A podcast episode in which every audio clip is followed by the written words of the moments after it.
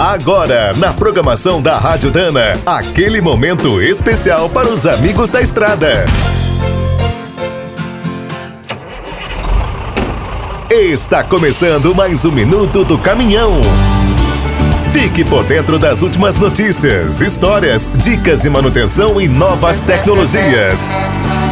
Antigamente, para cuidar dos pneus do caminhão, bastava um martelo de madeira, checar a calibragem, balancear e alinhar de vez em quando. Hoje é preciso pensar muito além. A troca dos pneus é o segundo maior gasto das transportadoras e dos autônomos, só perde para o diesel.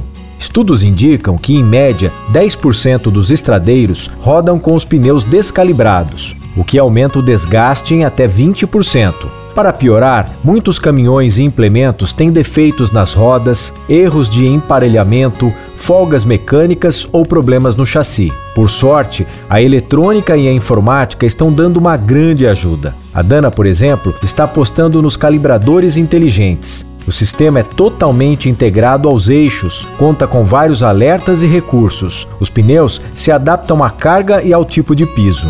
As empresas de software também estão criando soluções incríveis. A Gestran do Paraná destaca que é possível economizar até 25%. O programa da empresa gerencia os pneus de todos os veículos de uma transportadora, desde a compra até a reforma ou o descarte. Além da economia direta, essas tecnologias evitam multas, reduzem os acidentes, melhoram a vida do caminhoneiro e ajudam o meio ambiente.